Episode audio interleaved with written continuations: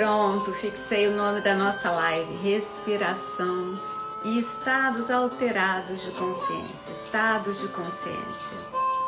Me dá um alô se vocês me ouvem bem, se o som tá bom.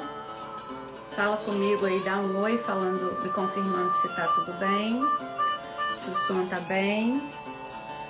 Boa noite a todos, sejam bem-vindos a esse encontro Hoje tem aglomeração aqui. É o nosso tipo de aglomeração. Sextou com Hernânio Fornari.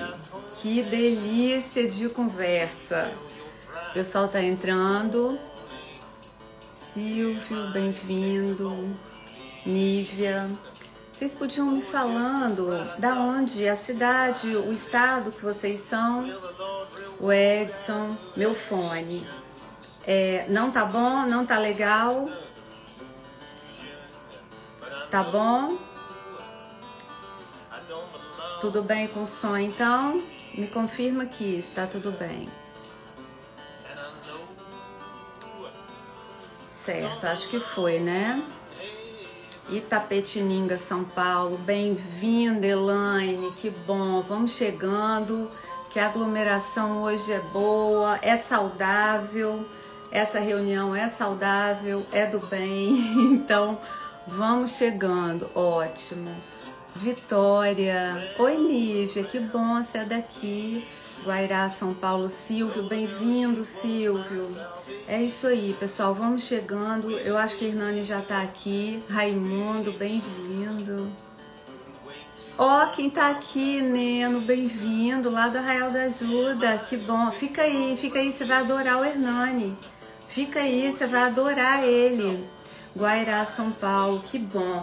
Bem-vindos todos. Tô vendo que tem muita gente de Vitória. Tô vendo que tem muita gente da tribo, hein? Ó, é, a tribo é um grupo. Melhor cidade do mundo, Salvador. É, a tribo é um grupo que nós temos de terapeuta no WhatsApp. Não necessariamente precisa ser aluno, tá? É um grupo de troca de experiência, onde eu compartilho áudios, informações importantes, conteúdo terapêutico, enfim. Não precisa ser aluno. Se vocês quiserem entrar, o Edson tá aí. O Edson dá suporte, tá? Se alguém tiver interesse, fala com o Edson e chama, porque ele vai e explica para vocês como é que como é que vocês podem participar, tá bem? É, vamos entender um pouquinho aqui como é que é esse negócio de respiração e estado de consciência se o meu trabalho dentro da psicologia é o método terapêutico que eu desenvolvi, como é que Hernani entrou na minha vida, como é que é esse encontro, aonde que essa estrada se cruza, aonde é esse ponto de conexão. E a gente vai entender um pouquinho. Isso daí Hernani vem conversar com a gente. Então eu vou fazer uma, um pano de fundo, vou fazer uma introdução para a gente poder entender o contexto, tá? É, a, a psicologia transpessoal ela vem da psicologia humanista. E lá em 1930, mais ou menos, um, um, um psiquiatra tcheco começou a desenvolver pesquisas no campo da consciência. Então, em laboratório, ele pesquisava os estados alterados por meio de, do ácido lisérgico. Na época não era proibido. Então essas pesquisas levaram ele a observar que as pessoas quando entravam no estado de consciência alterado, muito conteúdo que estava reprimido ou enfim que estava armazenado, arquivado em algum lugar do inconsciente podia, podia emergir então a pessoa tinha muitos insights enfim, e aquilo colaborava para o andamento terapêutico da pessoa. E então ele, e nessa época então foi proibido o uso do, do ácido lisérgico e ele, ao invés de parar com, com essas pesquisas, ele então desenvolve por meio da respiração uma maneira de alcançar os mesmos estados tá? E a gente vai conversar disso com o Hernani. Então, deriva da psicologia humanista a psicologia transpessoal, porque devido às pesquisas dele, o que, que ele descobre? Ora, então tem alguma coisa que é além de mim, além do pessoal.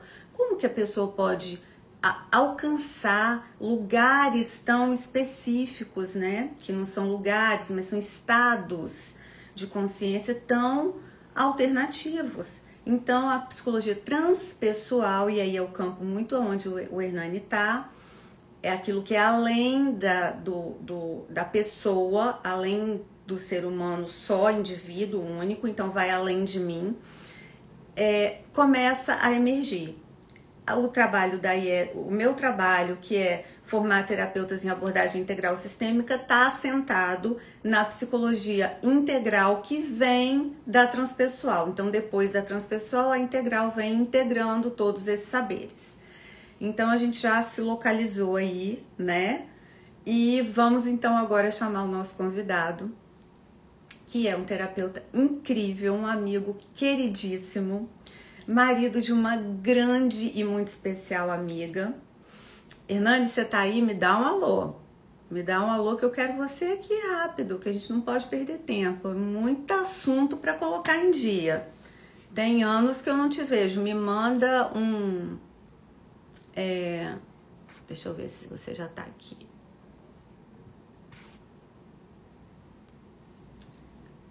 Pronto, Hernani, te achei. Eu estive com o Hernani em 2018 numa. Ei, Ei meu querido! Que coisa boa! Bem-vindo, bem-vindo. Ah, muito bom, querida, muito boa. bom estar aqui. Eu nunca essa vou... aglomeração, essa aglomeração pode. Eu nunca vou esquecer os nossos papos teológicos lá. Eu aprendi muito com você. É muito assunto, né? É... Tá, estão me falando aqui que meu fone tá estranho tá? Que meu fone tá com problema. Então, você vai se apresentando, vê se melhorou. Tô te ouvindo muito bem desde o começo. Tá, é. Hernani, é... você é uma figura, eu acho que dentro do cenário terapêutico brasileiro, do Brasil, eu acho que você é uma figura, assim, é, como é que eu posso dizer? Ímpar, né? Você tem, tem o seu lugar ali.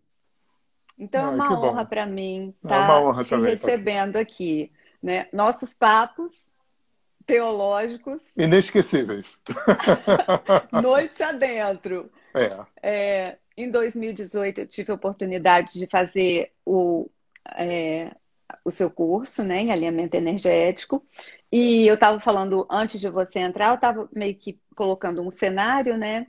É, que se localiza muito dentro da, da visão transpessoal. Né? Não Sim. exatamente dentro da psicologia, Sim. mas a gente não pode separar também as coisas a esse ponto. Com né? certeza. Então, é, nessa época, a gente ficou aí 10 dias nessa, nesse retiro e foi muito gostoso é, ter essa liberdade de, de pensamento, né? não ficar tão engessada dentro do pensamento acadêmico. E eu acho que essa transpessoalidade, ela oferta para a gente é, essa, essa amplitude, né, Hernani? E eu queria muito que você trouxesse para a gente aqui, em um cenário onde a gente vive é, a terapia tão, tão, é, tão micro-ondas, né? Uhum. Tão urgente, uhum. tão, tão marketing e é maravilhoso, né? A gente sabe. Que, é, que é incrível, mas vamos dar uma, uma respirada. Vamos trazer, vamos uma, res, vamos trazer uma respiração para esse cenário. Vamos claro. convidar os terapeutas que estão aqui assistindo para esse respiro junto com a gente, para deixar entrar esse ar, esse renovo, porque o que eu vejo é que a gente tem um cenário que se apresenta para o futuro explodindo, o mundo adoeceu, não só fisicamente, mas principalmente emocionalmente, e isso vai reverberar daqui a uns anos. Será que estamos preparados, Hernani, para isso que vai chegar? Não, nunca, né? É contigo. a, gente nunca, a gente nunca está preparado para nada na medida em que a gente tem que lidar com uma imponderabilidade absoluta na vida da gente, né? Eu tinha um professor que dizia que a vida é risco total e garantia zero, e a gente fica fazendo voo cego é, é, fazendo tentativa e erro num voo cego. Mas, como o nosso tema é respiração, muito antes de eu trabalhar com alinhamento energético, estou entrando aí no meu 18º ano, eu era terapeuta de respiração. E bacana você falar no Groff, né? o Stanislav Grof foi uma pessoa muito importante, mas o Leonardo Orr também foi uma pessoa muito importante, que foi quem criou o Rebirthing. E são dois trabalhos que nascem de experiências diferentes, né? porque a respiração holotrópica do Groff nasce justamente da proibição de usar o LSD em terapia. Uhum. E ele realmente é um dos pais da psicologia transpessoal, embora o Maslow já tivesse abrido essa, aberto essa porta, né? E o Groff tinha uma outra pegada, né? Ele tem aquela história de que todo dia ele é, entrava numa banheira de água morna na casa dele e um dia ele tem uma regressão e ele percebe que é, a gente fica nove meses dentro de uma barriga escura, quentinha, na maior parte das vezes protegido e tudo bem. E de repente você é obrigado a sair, porque você não sai por livre e espontânea vontade, não é por uma porta muito ampla. E quando você sai daquele lugar, você está num lugar gelado, com 500 mil holofotes, te penduram de cabeça para baixo, dão uma palmada na tua bunda, dois pingos de colírio que arde no olho e uma sonda no nariz. E o Orr, não coincidentemente, era amigo do Le Boyer. Né? E o Le Boyer, o Le Boyer olhou para isso sob o prisma do obstetra, enquanto o Orr olhou para isso sob o prisma do terapeuta. E ele percebeu o seguinte: é, se ao entrar no mundo, no momento em que eu vou dar a minha primeira respiração, e isso é arquetipicamente, emblematicamente, muito poderoso. Eu acho que era o Freud que dizia, ou Reich que dizia, provavelmente, que respirar e deixar a vida entrar. É, é, é, interagir com o fluxo vital. Então, se na primeira vez que eu vou inspirar, eu me deparo com um ambiente absolutamente hostil, o que que o meu corpo-mente sabe fazer atavicamente, visceralmente, quando eu preciso não sentir? Contrair e diminuir a respiração eu já contraía na barriga da minha mãe.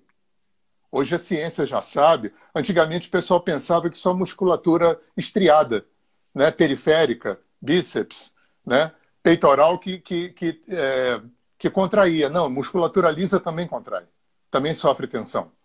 E na barriga da minha mãe, né, embora eu ainda, ainda viva em simbiose, né, eu só vou descobrir que eu não sou a minha mãe no primeiro semestre depois de nascido, né? Eu estou compartilhando com a minha mãe ali na barriga, e se a minha mãe passa alguma situação punk, eu já começo a criar tensões ali dentro para quê? Para não sentir. Ao nascer, quando eu vou inspirar que a vida me recebe, tem aquele ambiente hostil, o que, que eu faço? Eu respiro o mínimo possível e aquilo cria um padrão e cronifica dentro de mim. É... Vamos lá estado alterado de consciência. Depois a gente faz essa costura aqui atrás. Porque o Orff foi uma pessoa. Eu conheço mais o trabalho do Orff do que do Groff. A gente fala em estado alterado, a gente pensa logo em efeito de planta psicoativa. Uhum. Né? Mas se você olha para a meditação, a meditação não tem. Aliás, um negócio muito interessante.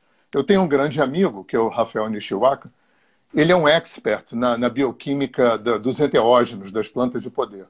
E um dia eu facilitei um processo de respiração com ele. Quando acabou com aquele jeitão engraçado baiano dele, ele falou: Brother, eu tenho certeza que isso que eu fiz vai para o mesmo lugar que a planta vai. E aí, Ellen, a gente tem umas dicas interessantes aqui para pontuar o nosso papo sobre essa história de estado alterado. Quando você vai na Bhagavad Gita, que é aquele livro lá dos hindus que tem 5 mil anos, quando você vai no yoga, o Krishna fala para Arjuna, e quando eu li isso, achei muito fantástico, que ele fala que é tão difícil quanto controlar o vento é controlar a mente. E no yoga, a gente aprende, eu dei aula de yoga por quase 20 anos, a gente aprende que a velocidade da respiração está intrinsecamente relacionada com a velocidade do pensamento. E aí você vê, você conhece isso tão bem ou melhor do que eu, o estresse faz três coisas com a respiração, né?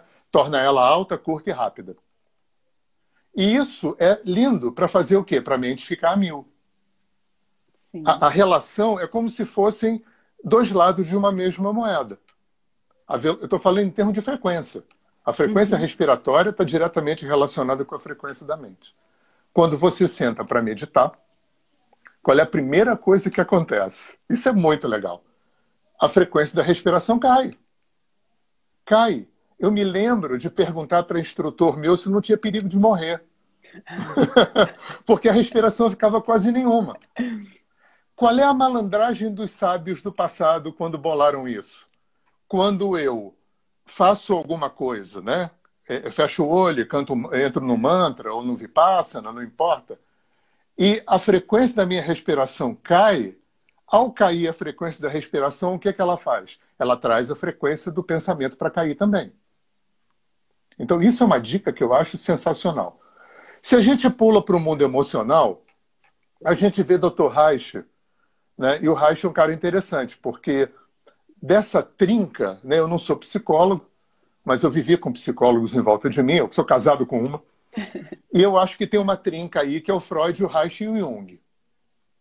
Desses três, o único que, além de ser professor e clínico, foi cientista de laboratório foi o Reich.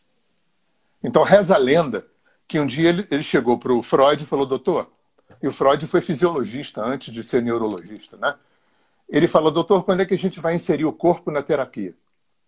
Ele falou: a gente não conhece fisiologia humana o suficiente. E é isso que ele foi fazer, o Reich.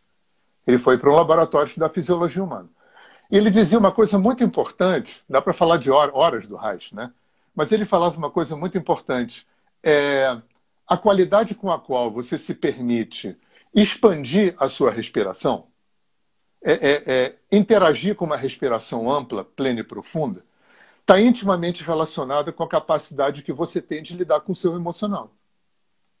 Então, é óbvio, se o meu corpo-mente tem um mecanismo que não é racional, cada vez que eu preciso não sentir, ou seja, cada vez que o inconsciente, o psiquismo, entende que eu preciso não sentir, eu contraio e diminuo a respiração. Lembra de dentista quando dói? É isso aí.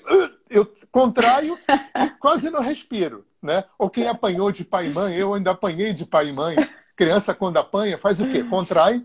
Por quê? Porque o corpo-mente tem esse mecanismo, quando eu preciso não sentir, eu contraio e diminuo a respiração. E isso vai cronificando. Isso vai cronificando, isso vai cronificando. E por isso que respirar e deixar a vida entrar, porque você tem gente que não come, você passa por um processo de viver de luz, você pode ficar o resto da vida sem comer. Tem gente que não dorme, mas não tem gente que não respira. É a única coisa da vida com a qual você não pode sobreviver. Fez assim, não é campeão mundial de apneia, né? Em 4, 5 minutos você está morto. Sim. E tem uma coisa, Hernani, que eu queria colocar aqui, que eu acho importante. A gente tem duas fontes, a gente tem duas vias dois, duas formas de aporte de energia. Só duas, que é a alimentação e a respiração. Uhum. E normalmente é como se a gente tivesse uma conta no duas contas de entrada, uhum. né? Uhum. E a gente só usa uma, praticamente. Uhum. Porque a gente só só observa, só dá é, atenção para a alimentação, mas a respiração é, é, uma, uma fonte de aporte de energia. Talvez a mais importante. Talvez a mais como importante. Você falou, alimento a gente fica sem, respirar a gente não fica sem. Exatamente. Né? Então a gente reduz para 50% a nossa entrada. Exatamente. E a gente não reduz a saída o estresse, o desgaste, Exatamente. a gente continua exigindo do nosso corpo. Então, eu fico pensando se a gente aprende a acessar essa fonte de poder, esse 50% que a gente tem a mais de entrada.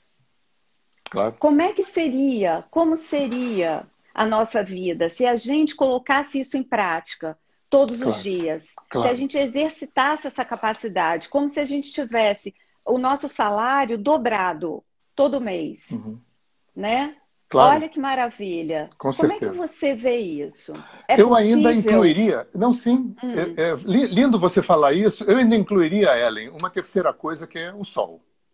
Uhum. Eu diria que é, uma, é, uma, é, um tripé, é sol, comida e respiração. Sim.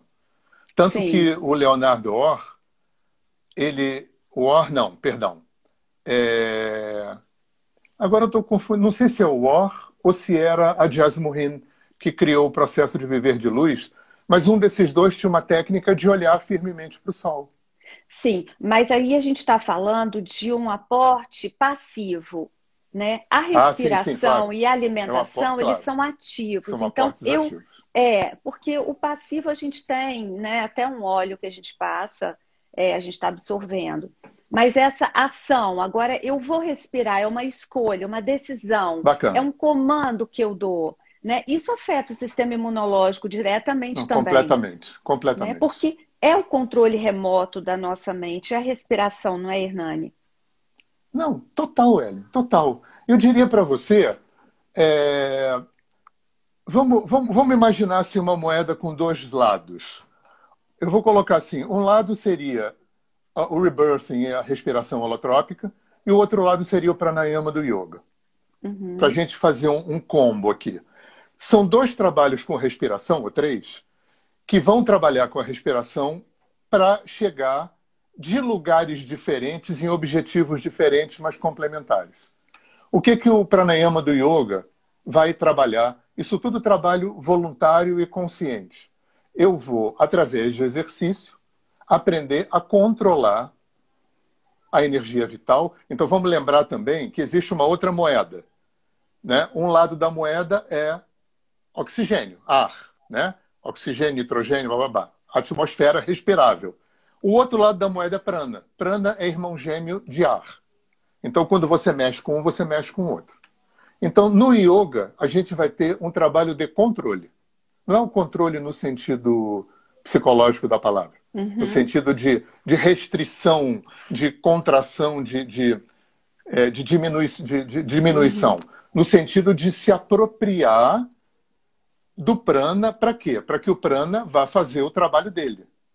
Uhum. Na, no, no rebirthing e na respiração holotrópica, você vai por um outro caminho. Você vai entender o seguinte: quando eu entro numa respiração que hiperventila, porque as duas respirações, né, a respiração holotrópica, ela é uma respiração preponderantemente pela boca, numa frequência muito alta, porque o, o, o Groff tinha uh, uma intenção catártica. E na, no rebirthing você vai ter uma respiração, em princípio, só pelo nariz. Mas as duas respirações são respirações fortes, né? rápidas. Para quê? Para que você, ao aumentar a frequência do, do ar no sistema, do oxigênio, hiperventilando, você vai aumentar o aporte de prana no sistema.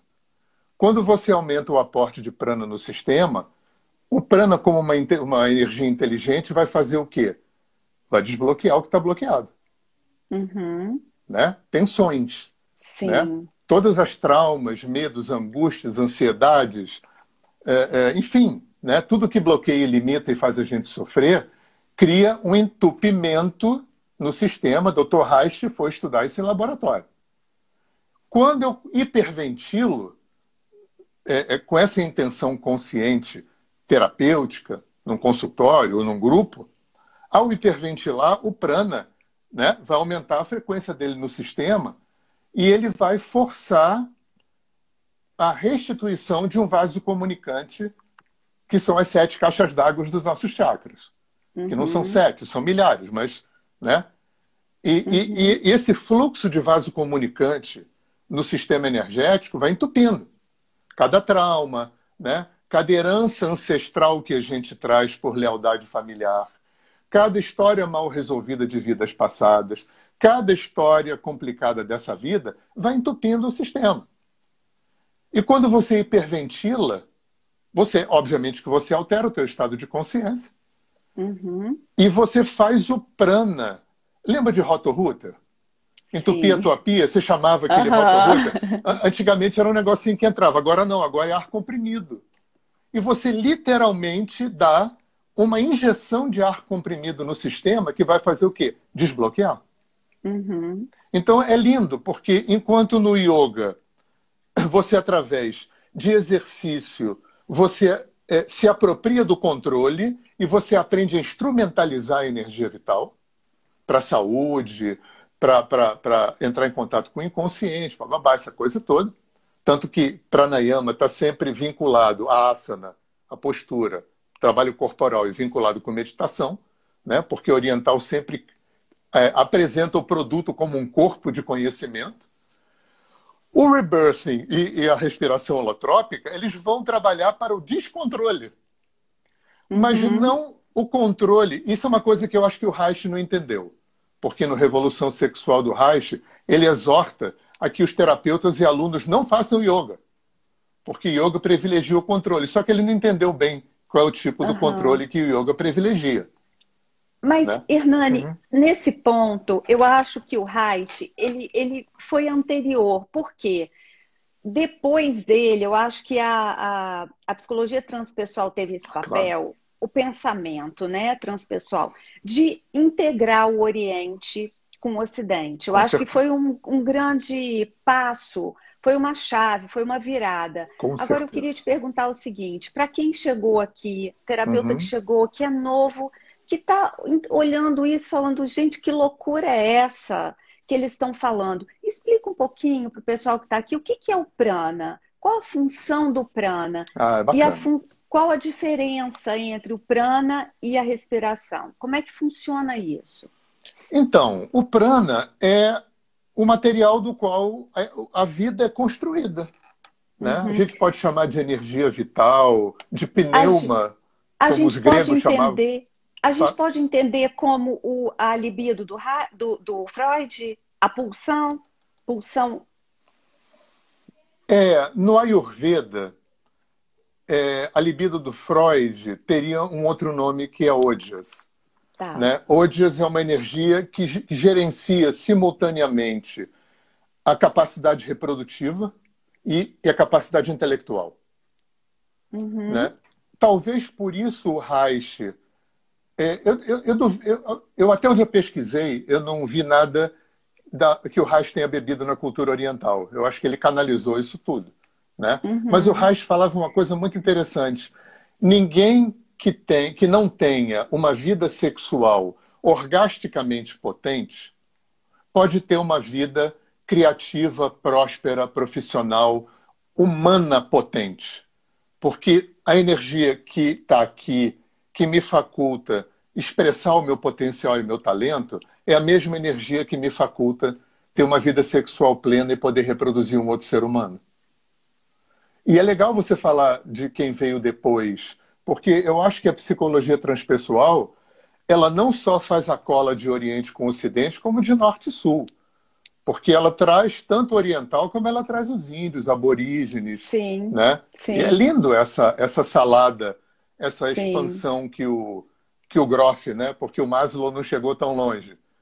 Mas o Groff, essa galera toda que veio com ele depois dele, né? que, que uma coisa que eu acho muito emocionante, Ellen, eu acho que isso mais algumas décadas vai vai estar tá muito mais presente, é aceitar os milênios como conhecimento tão fidedigno quanto os, o conhecimento do século XIX para cá nos laboratórios uhum. na ciência. Sim. Então, aquilo que os africanos, índios, uhum. chineses, aborígenes pesquisam e descobrem dentro de outros paradigmas, de outra. É, é, é, é tibetano já descrevia uhum. átomo e célula, mas eles não tinham microscópio, Sim. eles tinham sensitivos que viam. Sim. Uma pesquisa né? empírica, né? Uma... Exatamente. Uma experiência. A, aceita um aceitação da pesquisa empírica, empírica dos milênios, colocada no mesmo patamar de seriedade que, uhum. que se coloca a ciência ocidental. Aliás, o Capra fala muito disso também, uhum. nesse sentido, né? Sim. Hernani, o que, que muda para a gente hoje, para o terapeuta hoje, que a gente está passando por um momento de transição, é uma mudança na maneira de existir, né? Então, a gente está, depois dessa vivência que a gente está passando, provavelmente a gente vai ter uma outra dinâmica dentro de casa, na, nas relações, porque tudo tudo está sendo muito forte. O que, que muda na sua visão no mundo terapêutico? O que, que a gente deve, né? O que, que você diria para a pessoa que está começando? O que, que muda nessa visão da gente? Por exemplo, hoje, o rumo que as terapias estão, né? Hoje a gente tem a, uma terapia que ou ela é muito voltada para o vibracional, uhum. ou ela desconsidera totalmente isso. Uhum. Né? Então você se localiza em um de, desses dois mundos e um nega o outro. Então é um pensamento muito antigo. Como que a gente pode então desenvolver uma terapia que seja equilibrada, que, que conecte esses dois mundos, Oriente e Ocidente, Norte e Sul, em um corpo como a gente é integral, mente, corpo, como é que a gente pode fazer isso de uma maneira leve, sem se comprometer? Como é que você diria, como é que você resolveria que pergunta, isso? hein, Ellen? Nossa, isso é, isso é fantástico, porque eu acho, em primeiro lugar, pessoas como você, como a Gabi, como tanta gente que está fazendo esse trabalho de fazer essas pontes, né? Eu não sou ah, psicólogo.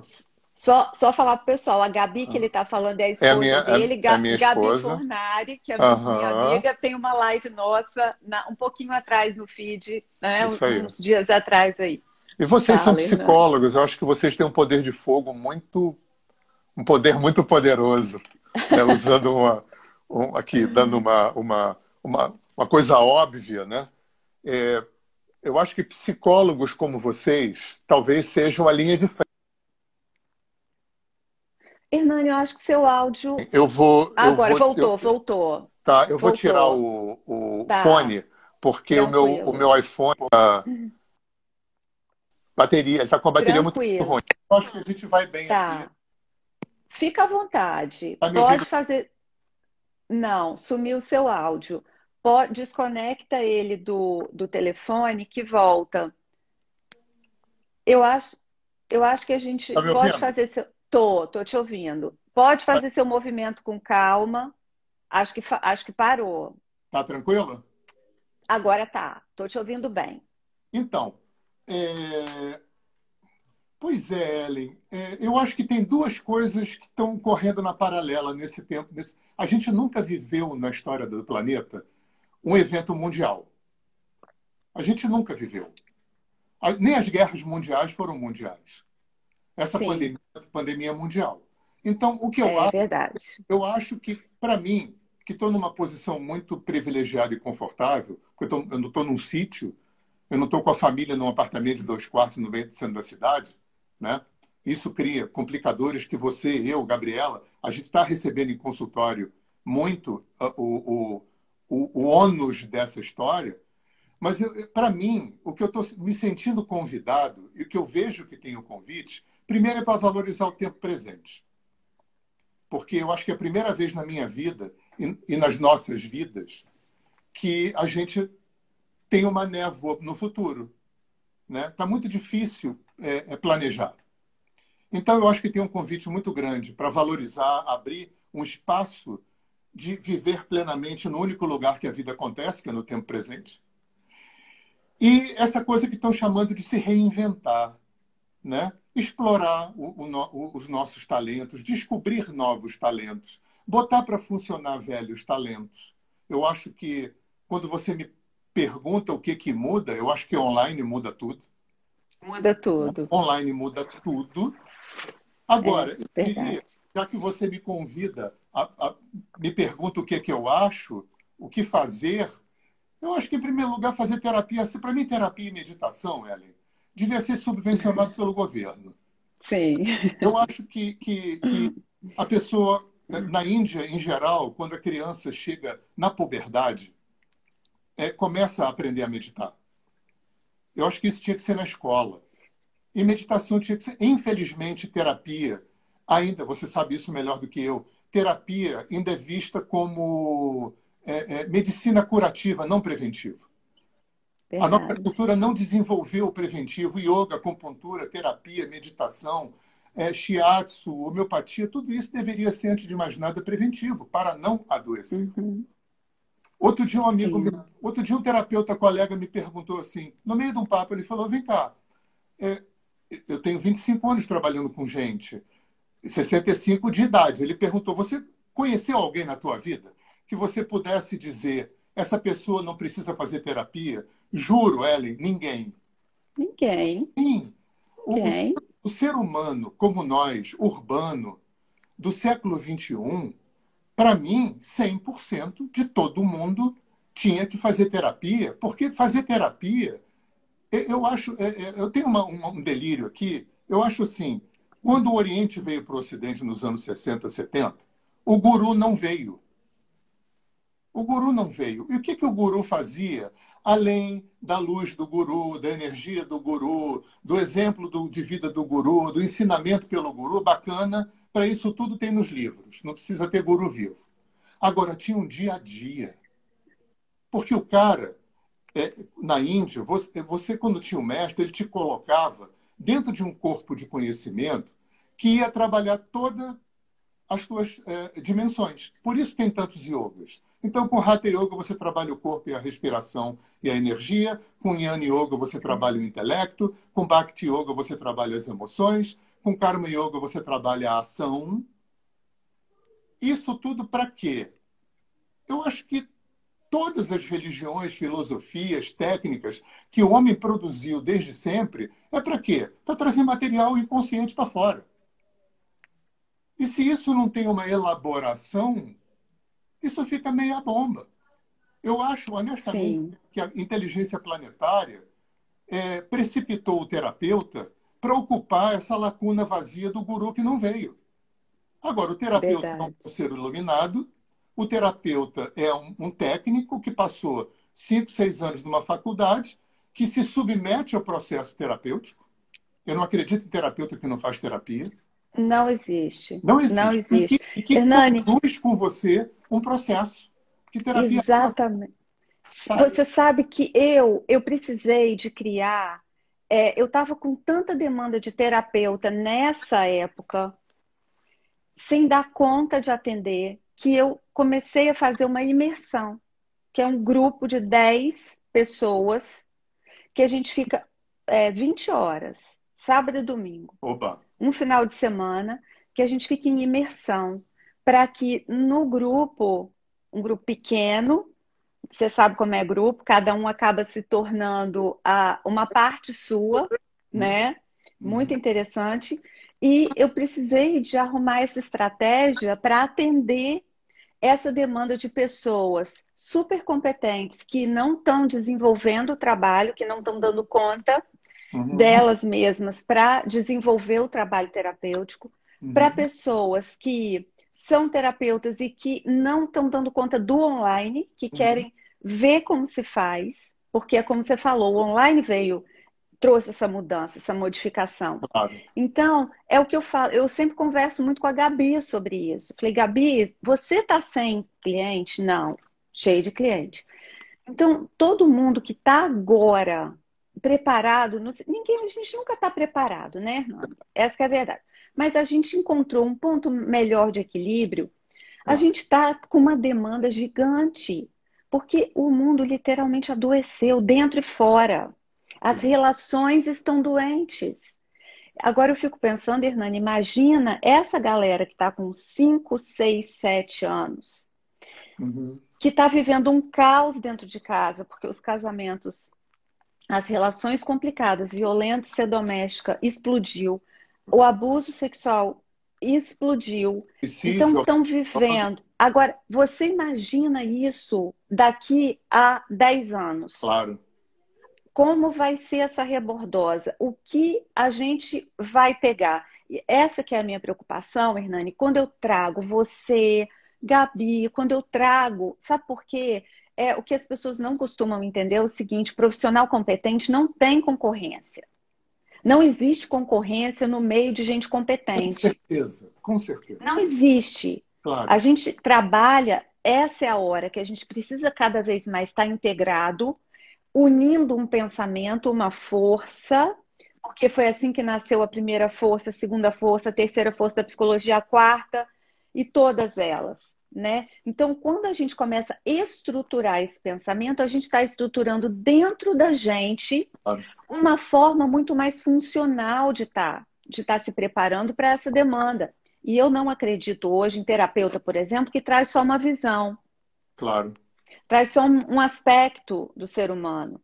Então, eu acho que integrar a visão da respiração, da alimentação, porque o nosso cérebro, máquina, corpo, ele, ao interpretar o estímulo que vem de fora, né, através dos nossos neurônios, do nosso sistema sensitivo, se ele não estiver oxigenado e alimentado, ele vai dar defeito. E é por isso que os, o, o pessoal da psicologia comportamental fala que 90% dos nossos problemas são falha de inteligência. De uma forma educada, porque na verdade é o que? Burrice. Porque ao interpretar, né? Ao interpretar esse estímulo, a gente não deu conta dessa interpretação e criou uma ilusão baseada naquele fato que nos adoece. Então, a importância da alimentação e da respiração, eu brinco com, com as turmas de formação que daqui uns anos você vai chegar na terapia vai, e, e a pessoa, o profissional, vai perguntar assim: o que, que você tomou de café da manhã? Com certeza, Ellen. E olha, eu te digo uma coisa, uma coisa que me chamou muita atenção. Você deve lembrar do Gaiarsa. Muito. Pois é, o Gaiarsa, além de ser psicanalista, além de ser médico psiquiatra, ele foi a única pessoa que eu, não sei se é a única que existiu, mas a única pessoa que eu tive conhecimento que tinha as três formações, freudiana, haitiana e junguiana. E no livro de respiração do Gaiarsa, um cara que teve 60 anos de experiência clínica, ele chegou e falou é, é, que ele tinha andado muito, que ele tinha visto de tudo, mas que ele nunca tinha visto nada tão poderoso, tão eficiente, tão é, potente terapeuticamente quanto o renascimento e, e trabalho com respiração. Quer dizer, um cara como ele, médico psiquiatra, com formações, as três formações mais importantes do mundo da psicologia. Né? Dizer que ele nunca viu nada tão poderoso quanto, quanto ele estava se referindo ao Renascimento. Quanto ao Renascimento. Sim. Agora, tem uma coisa, Ellen, pegando esse teu uhum. gancho, que eu acho muito emblemático também. A nossa cultura não se preocupou em ensinar duas coisas que estão pipocando agora. Que, para mim, o que eu percebo talvez sejam os dois catalisadores mais é, fortes de tudo que está acontecendo com as pessoas em quarentena em casa. A gente não aprendeu a ficar sozinho e não aprendeu a se relacionar. A gente está pirando, a gente não, mas está se pirando basicamente Sim. porque não se sabe ficar só e não, não, não se tem inteligência emocional, porque isso tinha que ser ensinado na escola a nossa cultura se construiu. É muito louco isso, porque eu não acho que africano, índio e oriental é melhor do que a gente, não. Mas acho que eles foram mais espertos, porque eles construíram corpos de conhecimento para colocar você em contato. A nossa cultura criou Sim. corpos de conhecimento para tirar a gente do contato. Colocar Sim. a gente no contato só aparece a partir do Freud, há 120 anos atrás. O Kardec, né? mais ou menos nessa época, mas talvez a Blavatsky, né?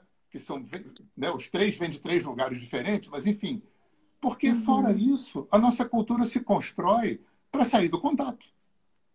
Sim. E quando você é posto é verdade. 100% em contato com você e com o outro, a pessoa não tem ferramenta para lidar. Não sabe.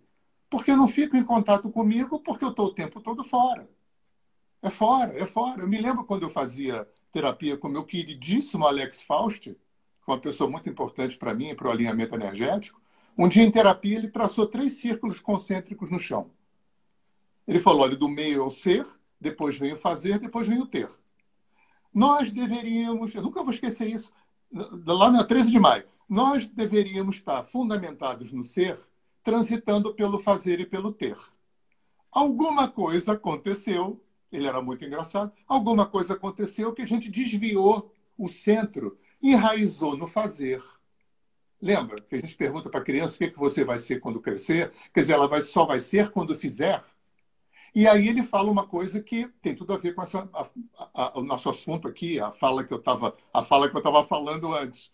Ele falou o problema é que o sistema capitalista, enfim, neoliberal, bababá, está procurando através da propaganda, do marketing, daquela coisa toda, enraizar o centro no ter. Porque a hora que eu só for quando tiver, é tudo que o sistema quer. Por isso que o Reich foi expulso de todas as sociedades psicanalíticas, de todos os partidos comunistas, porque ele percebeu que a ninguém interessava um homem potente. Porque o homem Curado, potente, né? Controla. Saudável, sadio, ninguém né? Ninguém controla. É.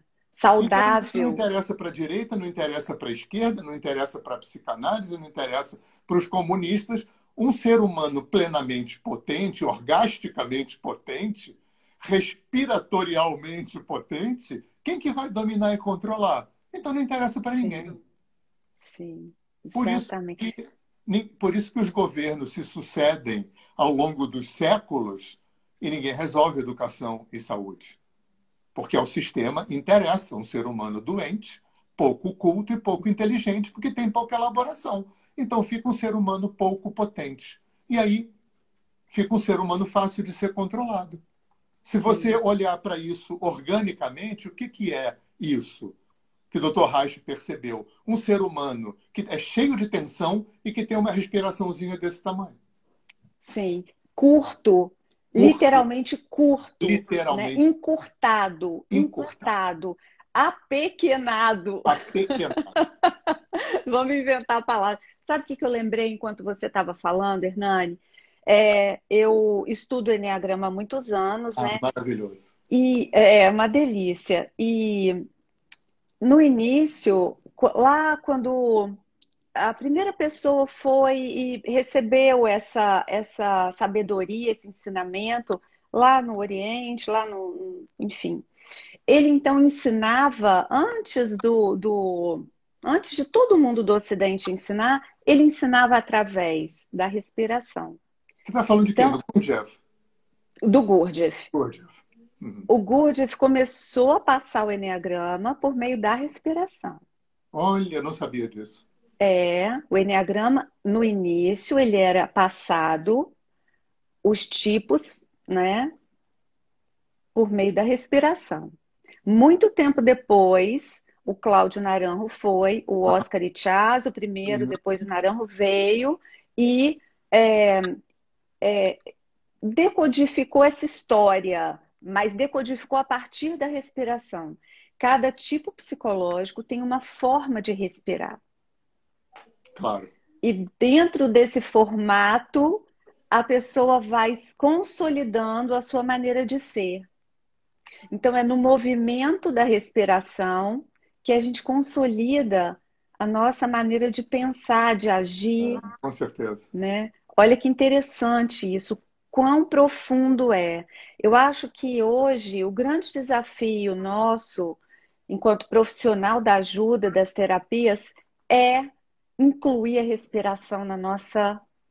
Na nossa. Com certeza, Ellen. Não no nosso dia a dia, porque isso já, já precisa ser mesmo, mas nos nossos treinamentos. A gente precisa consolidar isso tratando das pessoas, incluindo isso.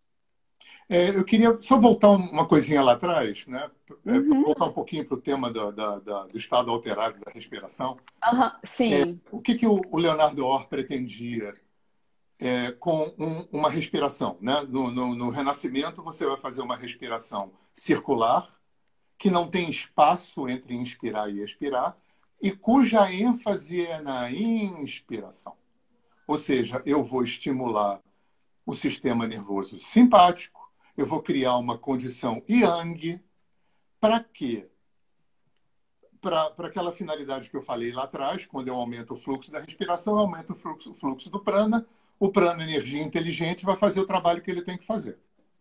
Mas uhum. tem uma outra questão do, do, da respiração, quando você altera o estado de consciência, isso vale para as plantas também, é uma área que eu não sou expert eu não trabalho com planta, embora eu ache fantástico, eventualmente eu recomendo clientes a passarem por essa experiência. Eu acho que todo mundo deveria passar, todo mundo que não tem nenhum núcleo psicótico né, deveria passar pela experiência com uma planta de poder. Mas o que, que, a, o que, que a respiração faz ao alterar o estado de consciência? Né? Ao é, aumentar a frequência da ciclagem, porque você entra em teta. Sim, sim. Você, né? você, você, você vai para alfa, de alfa você entra em teta, e quando você entra em teta, o que, que acontece? A tampa do inconsciente abre. Abre. E aquele material eclode. E aí acontece, Ellen, uma magia, porque mágica não existe, né? Mas uma magia. Eu me lembro nos anos, nos anos 70, eu fui assistir uma palestra com Maharishi Mahesh, que foi um cara que infelizmente ficou estigmatizado porque foi guru dos Beatles.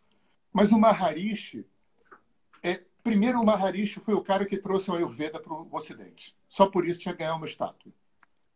Quando, quando a Inglaterra saiu da Índia, a Inglaterra proibiu a medicina ayurvédica, o Maharishi fez o primeiro chamado. Ele mandou gente para as aldeias trazer os velhos Vaidyas, os velhos médicos. E ele foi o cara que resgatou o Ayurveda na Índia e trouxe para o Brasil. Ele foi o primeiro cara no mundo a fazer a ligação de, de, de Oriente com física quântica. E aí, no, nos anos, fim dos anos 70, no Hotel Glória, no Rio, aquela sala cheia de gente, então tinha o Maharishi no troninho, aquele monte de hindu do lado, e aquele monte de cara engravatado, aquele cara, caras com cara de sueco, né, de alemão, porque ele já estava fazendo na Universidade Maharishi essa conexão, né, que depois o Capra veio fazer com tal da física, mas o Maharishi fez antes. E ele falou uma frase que para mim foi emblemática. Isso vai ter a ver com o negócio da respiração. Ele falou assim: por um motivo que ninguém ainda sabe explicar, e talvez até hoje o Maharishi tenha sido a, a Universidade de Maharishi tenha sido o lugar onde mais se pesquisou e pesquisa meditação no sentido orgânico, é, psicoemocional, uhum. biopsicoemocional, ele dizia, por algum motivo que ninguém sabe explicar ainda, quando você entra no que ele chamava de estado transcendental, que é estado teta, tudo, olha só que impressionante, tudo que emerge do inconsciente nesse estado teta é integrado na, na respiração acontece a mesma coisa.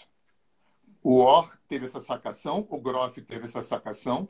Quando você é colocado nesse estado teta pela respiração, além do uhum. prana, está fazendo esse trabalho é, bioenergético de desobstrução uhum. da energética nos chakras, uma porta no inconsciente se abre e todo o material que emerge do inconsciente nessa situação, que pode ser com planta, que pode ser com meditação e pode ser com respiração, deve ter outros jeitos que eu desconheço, todo o material que emerge em teta é integrado automaticamente no sistema.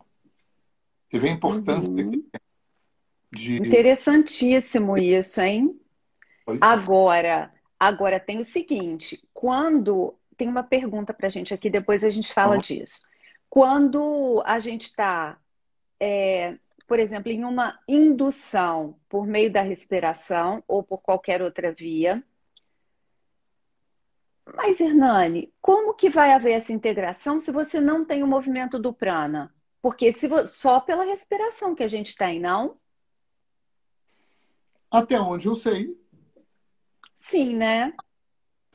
É, é, é, tem trocentas técnicas, né? Sim. Mas eu acho é, respira e vai fazer terapia. Sim, não, com é, certeza. Eu, eu, com certeza. aprender, né? É, ou seja, no yoga, fazendo pranayama, para você se apropriar da instrumentalização da, da, energia e aprender a respirar mesmo. Né? Se conscientizar que a respiração tem um estágio abdominal, tem um estágio intercostal, tem um estágio sub, é, é, o estágio alto era peitoral que a gente chamava, o subclavicular. Né? Tem três estágios na respiração. Né? A expiração deve ser maior do que a inspiração. Nessa sabedoria que os, os yogis entenderam, né?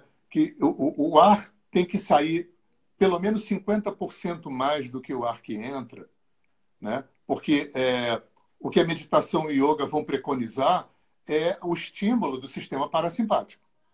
Sim. Né?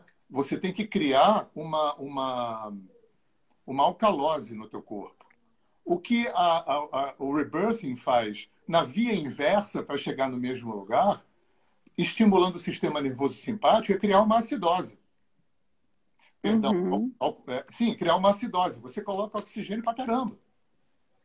Você coloca oxigênio para caramba. Ao contrário da meditação, quando cai o fluxo da respiração, eu aumento Sim. o aporte de gás carbônico. E eu estimulo Sim. o sistema parasimpático. E estimulando o sistema uhum. nervoso parasimpático, abre-se as portas das endorfinas e das serotoninas. Então, pranayama vai por esse lugar. O rebirthing, não. Eu estimulo o sistema nervoso simpático, eu boto noradrenalina no sistema. Para quê? Para te tirar do controle. Mas não é aquele controle da apropriação do prana que o pranayama faz. É o controle que eu fui criando de tensão. Uhum. É o controle egóico, né, Hernani? É o controle do ego. É o controle de, do quanto o meu inconsciente entende que eu preciso não sentir e, para tanto, eu contraio e diminuo a respiração. Uhum. Quando eu entro nesse estado teta pela via da, da, da, respiração, eu sou convidado ao quê? A sair desse controle. Uhum. Aí o Orr chamava isso, Ellen, de alguma coisa como resgatar o sopro primordial. Aquela uhum. primeira respiração que eu já dei curta para poder dar conta desse mundo hostil que me recebe. Muita gente pensa que rebirthing é você fazer regressão ao nascimento. Não necessariamente. É você fazer uma regressão ao. A, a, é você se reapropriar, você se autorizar. Assim, eu posso respirar plenamente, porque esse mundo não é hostil. É, é hostil e não é. é tem hostilidade, tem beleza, tem maravilha e tem. Sim, sim. E sim. enquanto eu não tiver com uma respiração plena que me faculte ter uma, uma digestão plena das minhas emoções, uhum. eu vou continuar curtinho. Eu vou continuar uhum. perpetrando a cronificação desse estágio que começa na primeira inspiração. Uhum. Interessantíssimo. Hernani, a gente tem uma pergunta da Gleice Aguiar, e ela diz o seguinte: quando eu entro em teta, eu sinto frio. Por que será que isso acontece? E, Galen, sei lá, é, é, tem gente que sente frio, tem gente que morre de calor.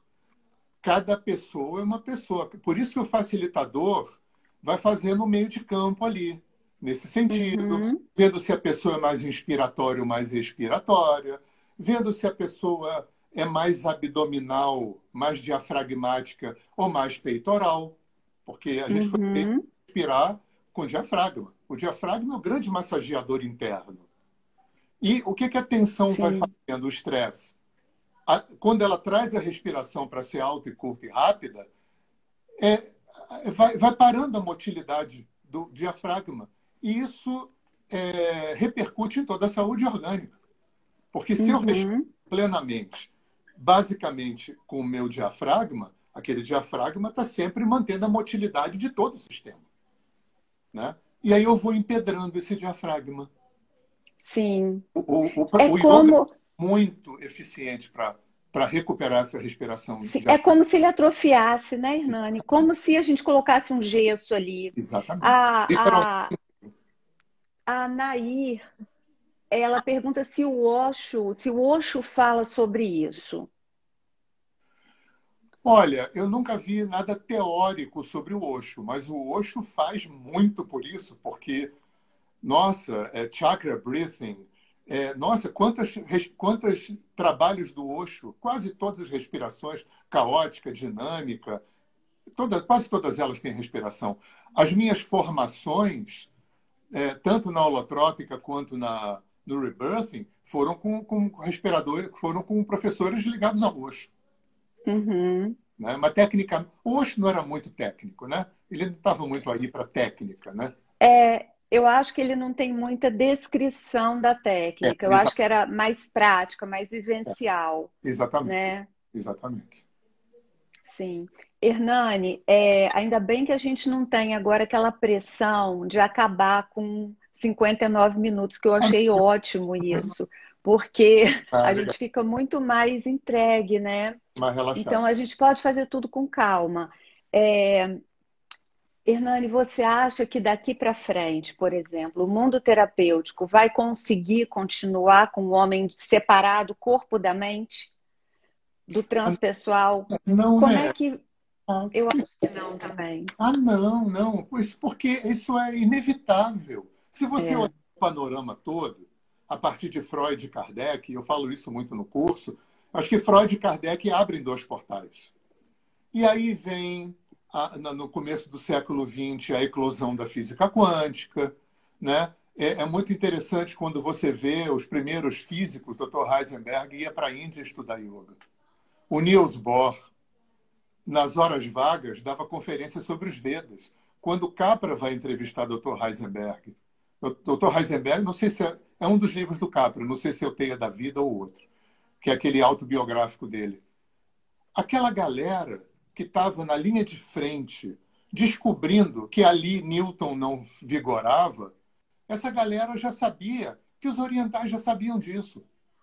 É lindo isso. E aí, quando o Oriente entra no Ocidente nos anos 50, 60, quando o xamanismo entra, volta para a nossa cultura branca nos anos 70, 80, gente, isso é a união de norte e sul e de leste e oeste. Isso é inevitável. Sim. E aí, inevitável é inevitável. Eu fico... médico, político.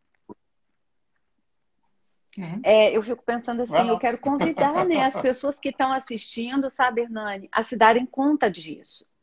Por que, que a gente está fazendo esse movimento Com todo? Né? Qual, é a, qual é a lógica disso? A lógica é, hoje, usar o nosso poder de, de comunicação, que a gente ainda tem, esse espaço é livre, a gente usa pouco. A gente usa pouquíssimo.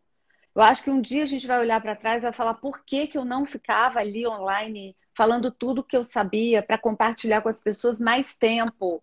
É. A gente usa muito pouco. É verdade. É, e hoje, conscientizar as pessoas que estão nessa área. Gente, nós estamos atrasadíssimos, porque hoje quem está na linha de frente somos nós. A gente está esperando quem chegar? Esperando quem? quem? O Messias?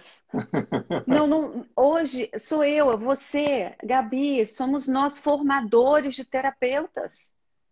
Então, se nós que estamos nesse lugar, ocupando esse lugar de formar esse pessoal para ir para a linha de frente, não estivermos falando essa língua conscientes de que por meio da respiração eu conecto o norte e o sul, eu conecto o, o acima e o abaixo, eu, eu conecto a mente com, com a ação, com a, com a emoção. Então, se eu não tiver, eu vou partir do quê? Eu vou partir do quê se eu não tiver isso? Porque isso é uma premissa, isso é algo que vem antes de tudo. Então, eu acho que o é. terapeuta hoje que ainda não enxergou isso, que ainda não desenhou isso daí, já passou da hora de acordar. Né? Vamos chamar esse pessoal, nem só psicologia, nem só. Exatamente. Tem que haver um, um, espaço aí de um encontro bonito. Né? o que, que você coisa, acha disso? Tem uma coisa que eu insisto muito nos cursos, é, você deve lembrar de eu falar, porque eu falo muito isso.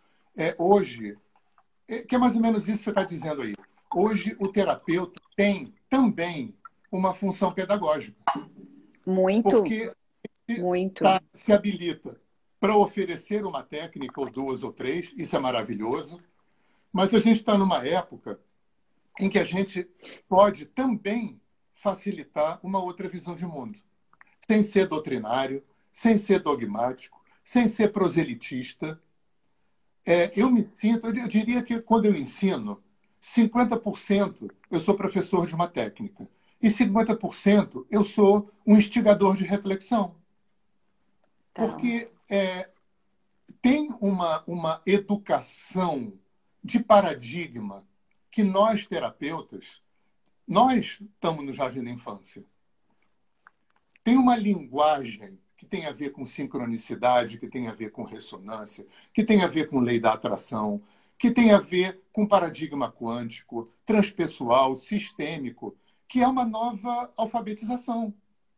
Então, eu acho que a gente está sendo convidado, a, porque o Aloysio, que criou o alinhamento, ele dizia assim: ah, bacana, você vai fazer uma terapia poderosa, trabalha, fica mexidão e tal. Mas se você sai pela porta do consultório, continua achando que a culpa do teu sofrimento são teus pais, que a vida é uma merda, né? Terapia meia bomba. Porque eu acho que a gente está tá, tá saindo daquela. A demanda não é mais só técnica. A demanda é não. técnica e a demanda é filosófica. Totalmente. Filosofia, filosofia não é uma masturbação mental. Filosofia não é um monte de cara gordo e rico europeu que não tinha o que fazer e ficava fazendo uma, é, é, é, é masturbação mental. Para um oriental, a filosofia é o pavimento que você coloca no teu caminho para andar sobre ele. Então, eu acho que a gente está tendo esse convite hoje de nós somos professores que, que ensinam técnicas, mas também que oferecem uma visão de mundo, que oferecem uma outra possibilidade de olhar para si, para o outro e para a vida. Totalmente. E quando você fala isso, assim, né? Que hoje a gente tem todos esses recursos, mas não está preso a nenhum. Uhum. Né? A gente tem tudo isso à nossa disposição, mas a gente não está vinculado a um. Então Exato. a gente não tem que defender um. Muito pelo contrário. Né? Esse é o momento da gente ampliar o nosso olhar realmente. Lançar mão de todos eles, porque essa liberdade foi conquistada. Né? E hoje eu acho que muito, é, você colocou lindamente que a gente é realmente um, um instigador de pensamento, um questionador acima de tudo. Claro. A gente que, chega ao ponto de questionar quem eu sou. Claro. Por que carregar isso tudo? Será que eu preciso claro. carregar isso tudo? Será que você precisa carregar isso tudo? Então, eu acho que esse, essa função, talvez, a filosofia e a terapia, a psicologia sempre andaram de mãos dadas, né? Porque como é que eu vou criar uma outra história para eu viver? Como é que eu vou criar uma outra forma de existir se eu não tenho uma filosofia dentro de mim? Tão bonita quanto aquilo que eu quero manifestar. Né? Eu preciso ter antes dessa realidade, eu preciso ter uma bela filosofia. Esse é o jardim que está em mim. Porque quando a planta, quando a flor, ela, ela se abrir, o solo é a filosofia, como eu penso para que isso aconteça, né? Como é que meu coração tá aí essa terra, esse adubo, né? Então eu acho que nós esse papel, quem é terapeuta e está assistindo, pode vir, pode vir para a tribo, porque é tá. isso aí. Tem uma outra pergunta, Hernani, só para a gente ir encerrando. Deixa eu só falar colocar. É, só, só para fechar, não fechar, mas que, que tá, está longe de fechar, mas ainda tem uma polarização Ellen, que você, Gabi, que são psicólogas, conhecem mais do que eu, é, o mundo holístico ainda olha para o mundo psi com o nariz torcido e o mundo psi ainda olha para o mundo holístico com o nariz torcido. Sim. Né? sim. É, ainda tem muita gente do mundo holístico que acha que terapia holística veio para substituir psicologia e psicanálise. Isso não existe. Né? Eu acho que, na minha opinião, cada caminho que se abre, cada escola que se funda, cada visão terapêutica que, que aparece é uma abertura de um leque horizontal. Né? Nenhuma terapia do passado é, foi, ficou obsoleta porque outras terapias vieram depois.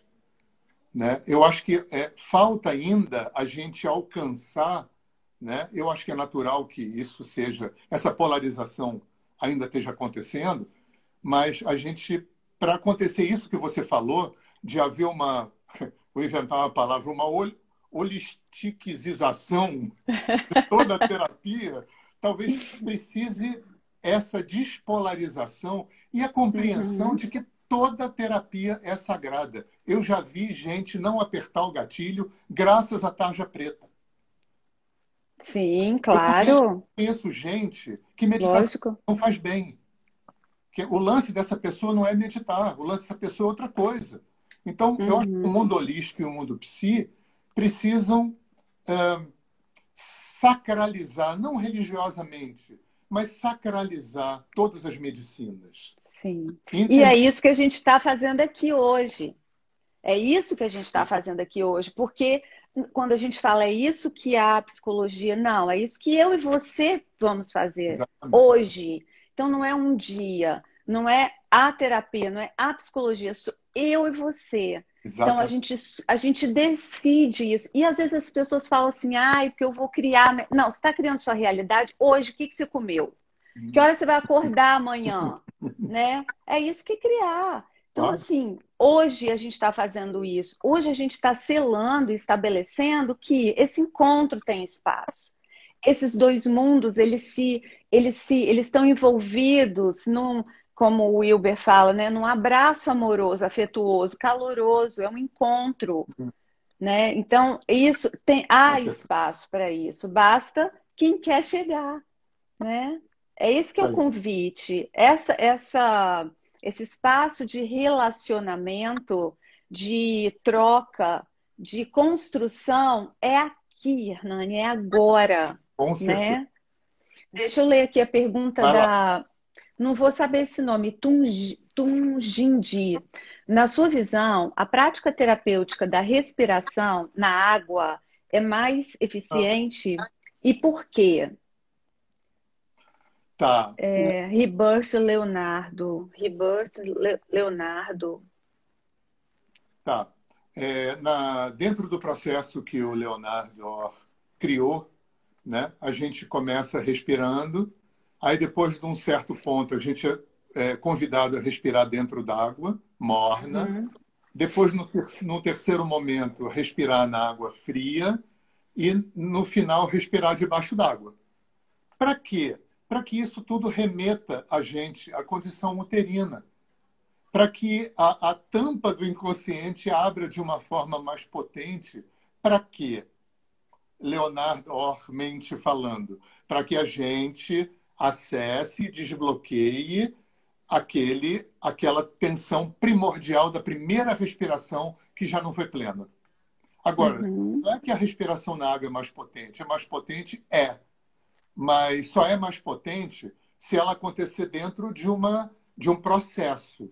Você uhum. 10, 12, 15 sessões é, é, a seco. Aí o terapeuta sente que já está no ponto de fazer dentro d'água. Né? Tem um processo. Como tudo na vida tem um processo, né? Não Sim. dá para pular etapa. Sim. Não dá para ser violento, né, Hernani? Exatamente. Não dá, nem Exatamente. terapeuticamente, essa coisa de muito, muita muito, muita rapidez, tudo tem que ser hoje, tem que acontecer tudo agora, são três horas, três horas e meia. Então a gente precisa entender a delicadeza do ser humano, a sutileza, né, o respeito que a gente precisa ter com o nosso processo físico também. Claro. Que o nosso corpo ele é, ele é extremamente forte, mas ele é extremamente sensível. Né? É igual um, uma máquina muito potente, é extremamente eficiente, mas é muito sensível. Quanto, quanto mais eficiente a máquina, quanto mais poderosa, mais sensível ela é. Precisa ser melhor, melhor manipulada. Então, o nosso corpo é muito assim. A gente precisa ter muito cuidado ao tocar, principalmente o terapeuta, ao tocar em alguém no sentido né, é, emocional, no sentido das palavras, esse toque que vai por meio das palavras, dessa construção de ideias. A gente tem que estar muito é, antenado nessa medida. Uhum. Né? Essa medida, ela é, ela é o, o remédio. É, é o remédio, coisa... né? A dose. Tem uma coisa, Ellen, você tá me, me, a tua fala me fez lembrar de uma coisa que quando eu aprendi foi um divisor de águas. Eu, eu insisto muito com os meus alunos. Eu acho que isso é primordial esse aprendizado para qualquer terapeuta e eu acho que deveria ser ensinado isso. Eu preciso aprender a te ouvir sem pensar no que eu vou responder. Porque uhum. senão não tem escuta. E isso uhum. serve para pais e filhos, para casamento, para vida profissional, mas a gente não aprendeu. A gente aprendeu, sabe o quê? Você quer ser feliz ou ter razão? Aí eu quero ter razão. Aí eu quero ter razão. E quando eu quero ter razão, não funciona nada. E os dois jeitos são muito estranhos, porque se eu quero só ser feliz, eu, eu não estou te ouvindo também. Exatamente. Né? Exatamente. Se eu quero ter razão, eu não estou te ouvindo. Se eu quero ser feliz também, eu não estou te ouvindo. Ou eu quero estar tá, tá acima. Muitas vezes no, durante as formações eu falo muito isso. A postura interna, esse lugar dentro de mim que eu acesso de silêncio, é deixar o outro falar. é esse lugar dentro de mim que eu vou. É a postura fenomenológica, né?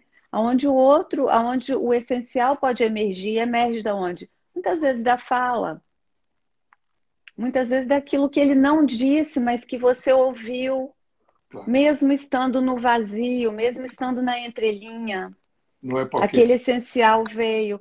É, outra coisa que eu falo muito, Hernani, é assim, você vê, né, voltando ao nosso, ao nosso encontro é, teológico, só para a gente, a gente já precisa encerrar, são 9h15, mas assim, voltando, é, muitas vezes Jesus passa e fala assim, levanta-te anda, essa é a técnica, não é? Imagina se a gente hoje fosse repetir, chega no hospital, levanta-te anda, essa não é a técnica, não é? É uma técnica, não é? Não é a técnica, não é, não é a técnica, é quem aplica a técnica. É quem fala. Claro. Não é o que se fala, fala, é quem fala. É o cacique Essa... quem... Exato. Né? Então não é que um é melhor do que o outro, mas o quanto de, de desse lugar de silêncio dentro de você você está praticando para que quando você fale alguma coisa tenha essa força. Né? E o que então... a tua fala me remeteu uma coisa também assim, a, além de ser vital aprender a ouvir sem pensar no que vai responder, é entender que o que o cliente tem para me dizer é muito, muito, muito, muito, mil vezes muito mais importante do que eu tenho, pra, as maravilhosas coisas que eu tenho para falar para ele. Muito. Hernani, para a gente poder encerrar, me fala Isso. aqui, qual fala, fala que você deixaria hoje como um presente para esse monte de terapeutas, para esse mundo de gente aqui que está colado com a gente na sexta-feira à noite, nesse sexto com o Hernani. Fala para mim, o que, que, que você gostaria de deixar? Eu preciso aprender a te ouvir sem pensar no que eu vou responder, porque eu preciso entender que o que o cliente tem para me dizer é muito mais importante do que eu tenho para dizer para ele. Perfeito. Isso é o que eu diria para os terapeutas.